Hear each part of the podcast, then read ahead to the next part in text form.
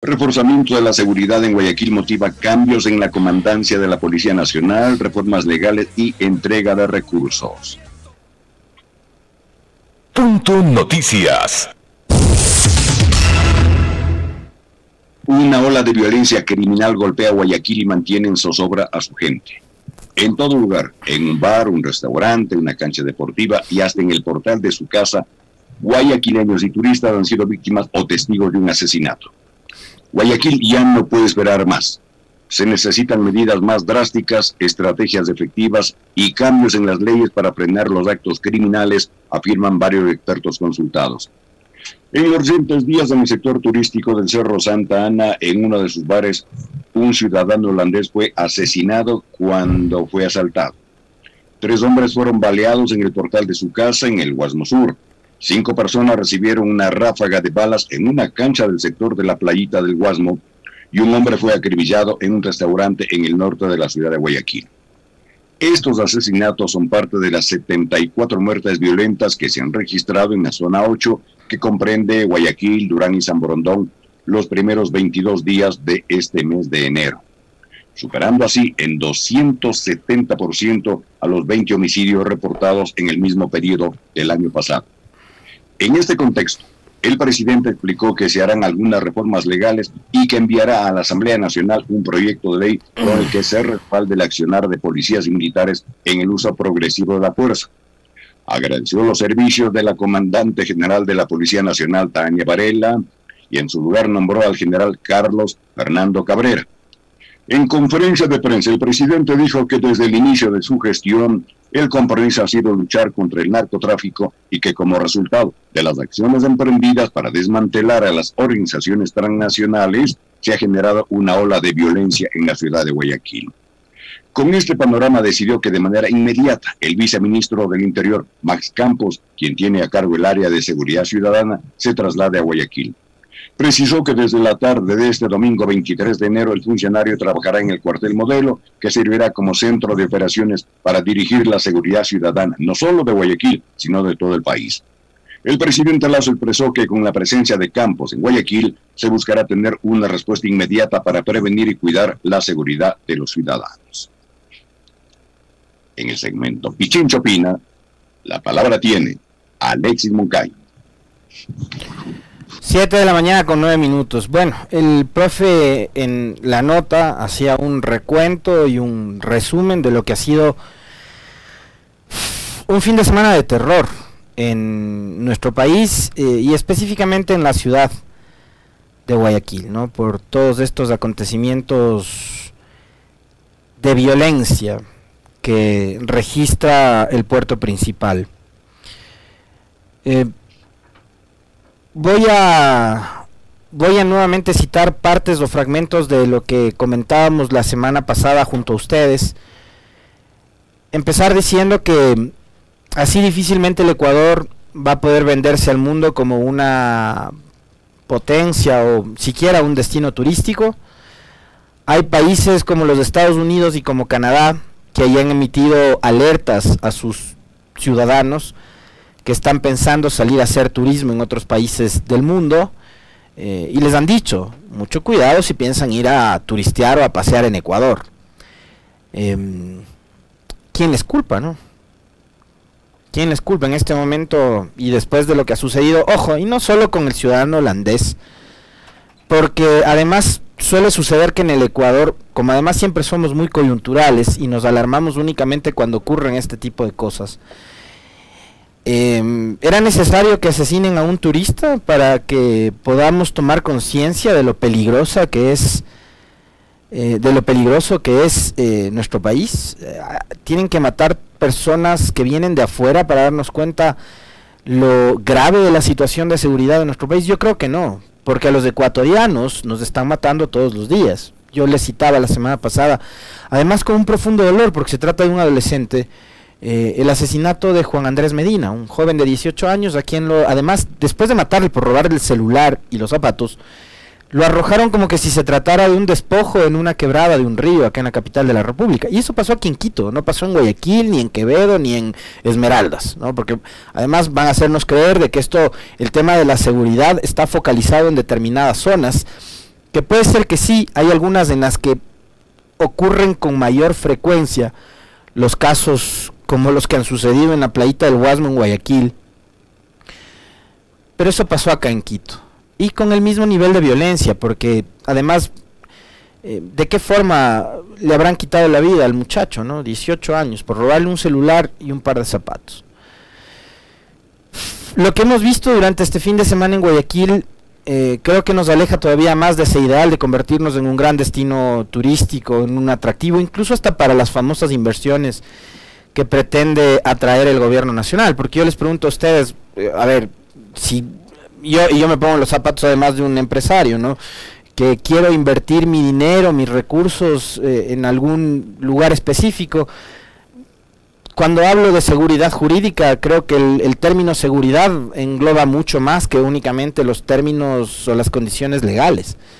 Porque, ¿de qué me sirve a mí tener las condiciones legales claras si, por ejemplo, cada semana van a entrar a atracar mi supermercado, mi negocio, mi empresa, etcétera? Entonces, difícilmente también con los niveles de inseguridad que estamos viviendo en el Ecuador, este país sea en este momento un destino propicio como para que los grandes inversionistas que supuestamente iban a venir vengan finalmente. Creo que mm, eh, el presidente de alguna forma también eh, habrá tomado decisiones este fin de semana, no del todo, pero sí sintonizándose en algo con los clamores ciudadanos de los días anteriores con el malestar ciudadano, con la preocupación también de, los ecuatorianos, de lo que estaba sucediendo en el país. Yo les había dicho la semana pasada, yo me imagino que además este era un pedido de, todos ustedes, de la mayoría de ecuatorianos, ¿no? No había resultados en el manejo de la seguridad y el presidente ha tomado decisiones y ha resuelto, entre otras cosas, separar del cargo a la comandante general de policía, que además durante este fin de semana hizo un alarde absoluto de desconocimiento y de ignorancia en materia legal, ¿no? diciendo que más o menos a los sicarios eh, van a tener que ir a notificarles de que están siendo investigados o de que les van a detener una vez que cometan un nuevo asesinato. Una tontería por el estilo fue que dijo la señora Tania Varela en una entrevista la semana pasada. Eh, yo quisiera saber ¿por qué no actuaron con la misma delicadeza con, lo que, con la que supuestamente tienen que actuar con los sicarios en los casos de persecución política, donde se metieron hasta las camas de los perseguidos? Pues podría citarles hasta nombres, ¿no? Eh, pero a ustedes, a todos se les van a venir imágenes y recuerdos a la cabeza. Probablemente el último y más reciente fue, recordarán ustedes, cuando sacaron a Bucaram, a él y a la mujer de la cama en calzoncillos, ¿no? Con metralletas. Em, bueno, ahí no actuaron con tanta delicadeza como acá supuestamente dice ella que el COIP eh, casi que contempla a los delincuentes, lo cual es mentira, y lo cual demuestra además el desconocimiento absoluto de la señora Varela, hoy ex comandante de la policía, de lo que dice el Código Integral Penal a la hora de em, ejercer control en cuanto tiene que ver con materia de seguridad. Entre las decisiones que ha adoptado también el presidente Lazo, eh, no está, por ejemplo, más allá de la remoción de la señora comandante general, ni siquiera le ha topado al Ministerio de Gobierno, que es el ente rector de la seguridad y la política en este país no le ha topado en absoluto al gobernador del Guayas. Y em, creo que ahí hay preguntas que hacerse, ¿no? Finalmente esos también son cargos políticos. Probablemente en el caso de la comandancia general de, la, de, la comandancia general de policía hay otros temas ya más de carácter institucional, no solo políticos, sino también de las jerarquías y demás eh, que deben tomarse en cuenta. Creo que tiene mucho que ver también con el, con el tema de la confianza. Pero en el caso de la señora Vela y el del señor Arosemena tiene que ver únicamente con decisiones políticas del presidente Lazo. Y si no lo saca, en este momento donde está más que demostrado que ninguno de los dos está capacitado para enfrentar esta coyuntura tan delicada, tan grave y tan problemática sobre la seguridad, em, creo que habrá que insistir en preguntarle al presidente por qué no toma decisiones. Obviamente, y uno entiende que tanto Arosemena como la señora Alexandra Vela son personas de la absoluta confianza del presidente Lazo. Pero presidente, usted en el Ejecutivo, a esas personas que son de su confianza, puede ubicarlas como consejeros, como asesores, reubicarles en cualquier otro espacio, pero en este momento estos dos funcionarios han demostrado que no están capacitados para enfrentar este reto. Y, en, y este país, presidente Lazo, este país va más allá de la vacunación. Y el oxígeno de la vacunación, como ya lo hemos hablado infinidad de veces, se le está terminando. Y se le están creando un montón de problemas más, entre esos y gravísimo este de la seguridad. Porque no es que está, por ponerle un ejemplo, no es que está perdiendo unos tantos cientos o miles de dólares en una empresa pública, no es que está perdiendo eh, acciones, no, no, no estamos hablando de plata, no estamos hablando de que eh, se fueron por ahí en, en, en algún tipo de, de no sé, de, de, tragedia incluso hasta natural, un puente, no es que se ha caído un puente.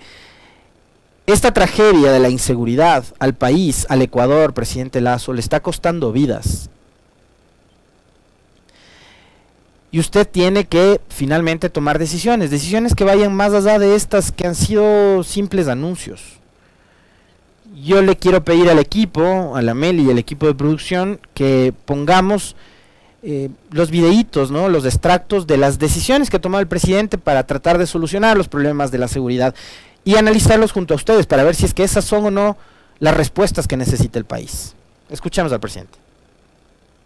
Entre las primeras acciones a coordinar y ejecutar por parte del viceministro de Seguridad Ciudadana será coordinar la presencia de mil 100 policías que adicionales a los que ya están presentes en Guayaquil vendrán a reforzar las operaciones para proteger la seguridad de los ciudadanos.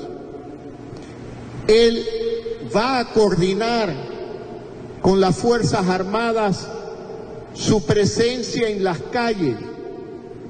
El señor ministro de Defensa, Luis Hernández, ha ordenado ya los operativos de las Fuerzas Armadas para que se hagan presentes en la ciudad de Guayaquil. Entre las... Quiero decirles también que he dispuesto la suma de 9 millones de dólares que saldrán del presupuesto general del Estado para que de manera inmediata la Policía Nacional lo invierta en equipamiento como autos, motos y otros equipos para sus operaciones en la ciudad de Guayaquil. También el próximo martes presentaré un proyecto de ley a la Asamblea Nacional un proyecto de ley que regule el uso de la fuerza y además reformatoria a varios cuerpos legales para el fortalecimiento de la seguridad ciudadana y la lucha contra el crimen transnacional. Dentro de los principales objetivos de este proyecto de ley está autorizar el uso progresivo de la fuerza, respaldando a los policías y a los militares. Siempre dije que estaremos del lado de la policía, siempre dije que estaremos del lado de la fuerza pública y con este proyecto de ley queremos reforzar ese espíritu para respaldar el trabajo de nuestros militares y de nuestros policías. 7 de la mañana con 21 minutos, 22 ya. Eh, empecemos por lo último, ¿no? es más de lo mismo. Vamos a sacar a los militares, vamos a sacar a los policías, la policía cuenta con todo el respaldo del gobierno nacional. Es lo mismo. Y es lo mismo que dicen no Lazo, es lo mismo que dicen todas las autoridades. Entonces es más de lo mismo. No veo nada nuevo. Lo otro, voy a enviar un proyecto de ley de reformas al Código Integral Penal. ¿Ustedes creen, una vez más, que esto se soluciona con leyes? O sea, en este país creo que hay un... Aquí no hay déficit de leyes. Aquí no hay déficit de leyes. Y sí, por cierto, coincido plenamente. Usted debe estar del lado de la gente, presidente Lazo, del lado de los ciudadanos. Aquí las víctimas son los ciudadanos. O sea, por eso creo que ese discursito de estar, yo estoy del lado de la policía, o sea, eh, le toca, pues usted es el, eh, es el comandante en jefe de las Fuerzas Armadas y es el jefe de la Policía Nacional. O sea, eso le toca, ya, ya sabemos eso. Es redundar y es más de lo mismo. Y no hay ninguna respuesta más allá de tratar de quedar bien con los generales o con los coroneles o con la cúpula. No hay nada más, es una declaración política de respaldo a una institución que durante el gobierno de Moreno y durante este gobierno eh, no ha recibido, por ejemplo, los recursos necesarios como para poder dar mantenimiento a los patrulleros. Ustedes vieron el otro día el escándalo de un policía teniendo relaciones sexuales en una de las instalaciones de las famosas UPC. Bueno, esas UPC ahora están todas destartaladas, despintadas, descuidadas. Y se utilizan para eso.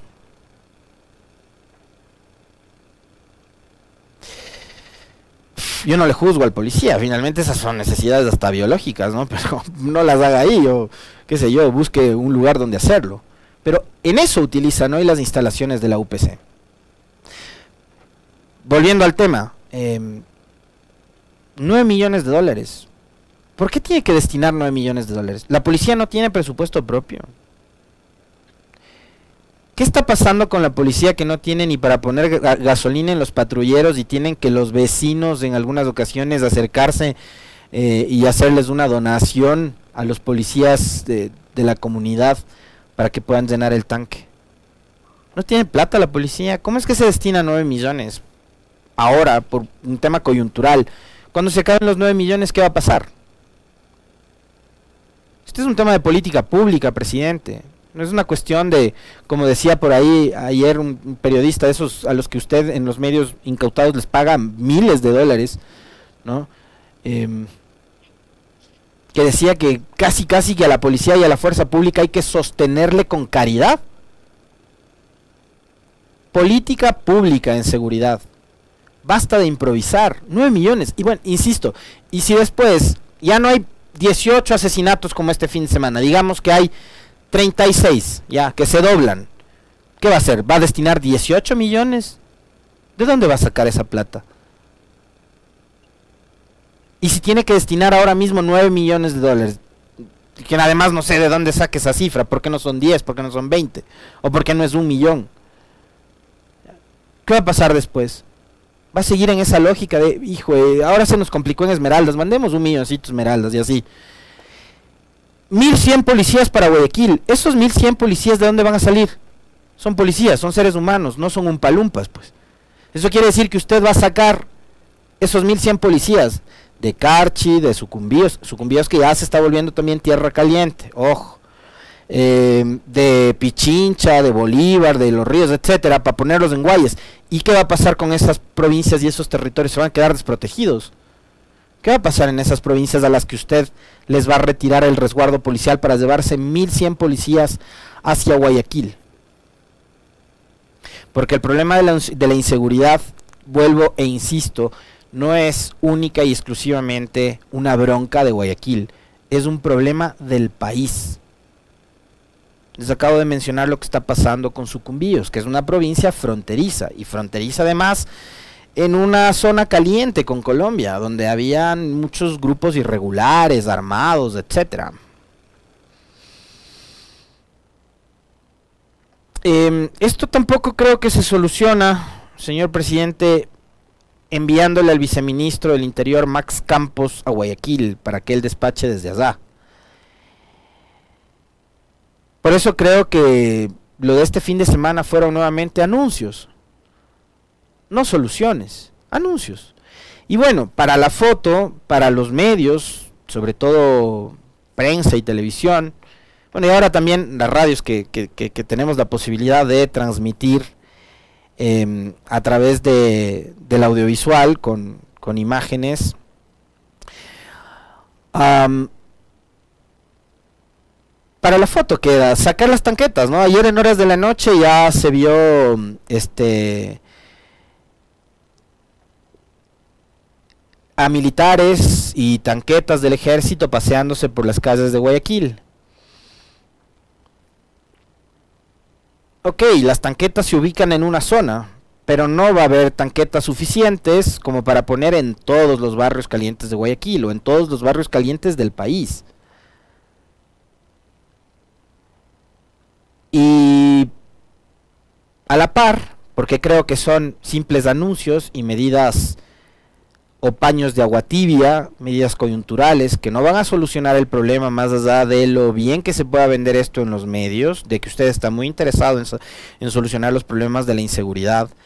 Eh, esto se resuelve con recursos y con ideas, con propuestas y con planteamientos de largo plazo. Yo mencionaba hace algunos días, no porque sea un genio ni tales, ¿no? sino porque, eh, digamos, el sentido común a ustedes y a mí nos hace creer que es así. Durante el gobierno de Moreno, que se destruyó todo, se eliminó, por ejemplo, el Ministerio Coordinador de Seguridad. Se fusionó el Ministerio del Interior, que se encargaba de la seguridad y de la Policía Nacional, con el Ministerio o la Secretaría de la Política, y mezclaron dos actividades que son demasiado amplias y que son eh, complejas, el manejo político, el manejo de la policía y la seguridad.